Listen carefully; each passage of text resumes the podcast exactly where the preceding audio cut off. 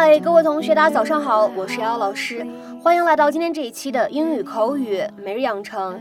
今天的话呢，我们来学习这样一段台词，来自于《绝望的主妇》第一季第十八集。They figured out that it's an empty threat. They're they're onto us. They figured out that it's an empty threat. They're onto us. 他们已经看穿了，我们只是在虚张声势而已。They figured out that it's an empty threat. They're onto us. They figured out that it's an empty threat. They're onto us. 整段话当中呢，我们观察一下这样的几处发音技巧。首先呢，figured out 放在一起可以连读，figured out，figured out，figured out。然后呢，有一个比较难的这个技巧，大家看一下，当这个 that 和 its 还有 n 这样的三个单词放在一起，首先呢，我们做两处连读，然后呢，第一处连读当中呢，还有一个闪音的处理，所以呢，这三个单词 that its an 放在一起呢，我们可以读成 that it's n，that it's n，that it's n。So help me, if you don't back me up on this, I will lose it. Yes, Bree shouldn't have spanked Porter, but it's not like she hurt him. That is not the point. You don't spank other people's children. He was misbehaving. She had to do something. B- but make no mistake, she definitely crossed the line. Yeah, you're damn right she did. She could have tried something else, like a timeout, or she could have simply threatened to spank him. Yeah, because that works out so well when we do it. It does work. It does work most of the time. It used to work. They figured out that it's an empty threat. They're they're onto us. My mom used to beat the hell out of my sisters and me, and I won't do it. I will not become my mother.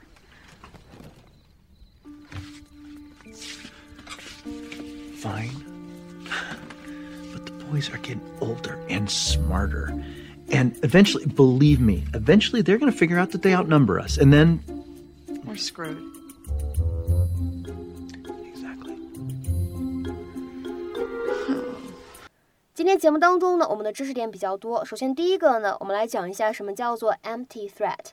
它的话呢，字面的理解叫做空的威胁，其实呢就是指不会造成任何威胁的空头警告而已。A threat that is devoid of worth or meaning, one that cannot or was never intended to be carried out。下面呢，我们来看一些例子。第一个，The manager is always full of empty threats about docking our pay, but he'll never do it。经理经常威胁我们说要克扣我们的工资，但是他绝不会这么做的。The manager is always full of empty threats about docking our pay, but he'll never do it。再来看一下第二个句子，He says he'll tell the authorities, but it's just an empty threat。 他说他会向当局报告，会向上面报告，但是呢，其实呢只是虚张声势而已。什么意思呢？It will not happen。他说他会报告，但他肯定怎么样？不会去做这件事情的。He says he'll tell the authorities, but it's just an empty threat. 那么在口语当中呢，其实我们也可以说 an idle threat 是一样的意思。比如说，This isn't some idle threat，这可不是说着吓唬你的。This isn't some idle threat。那么在之前口语节目当中呢，我们也讲过这样一个表达，叫做 bluff，b l u f f，bluff，其实呢也有虚张声势的意思。比如说看这样的两个例子，第一个，Is he going to jump or is he only bluffing？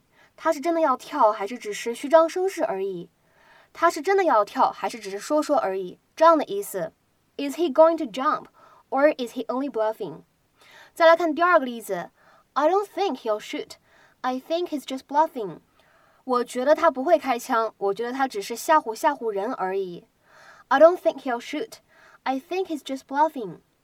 那么在玩纸牌游戏的时候呢，其实我们也经常会使用 bluff 这个单词，就表示什么意思呢？让别人感觉你的牌很好，其实不是这样的，虚张声势。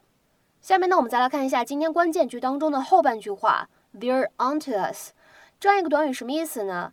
在我们今天上下文这个视频当中啊，它指的是孩子们就会发现，其实呢，我们说要打他们，一直都没有打过，发现了我们是在哄骗他们的。所以英语当中，be onto someone or something，其实指的是什么意思呢？就是意识到了某些事情不对劲，或者说可以用来表示发现某个人呢在做一些不对劲、不对或者违法的事情。If someone is onto you, they have discovered that you are doing something illegal or wrong. 下面呢，我们来看这样一个例子：She knew the police would be onto them. 她早就知道警方之后会发现他们不对劲，或者说她早就知道警方之后呢会发现他们的违法的行为。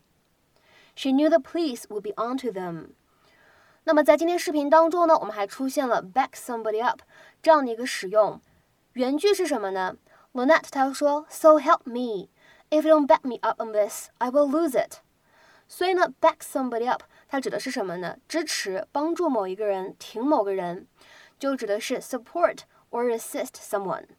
下面呢，来看一些例子。第一个，I'll back you up if they don't believe you。如果他们不相信你的话，我会支持你的。I'll back you up if they don't believe you。再比如说第二个句子，Don't worry, I will back you up when you need me。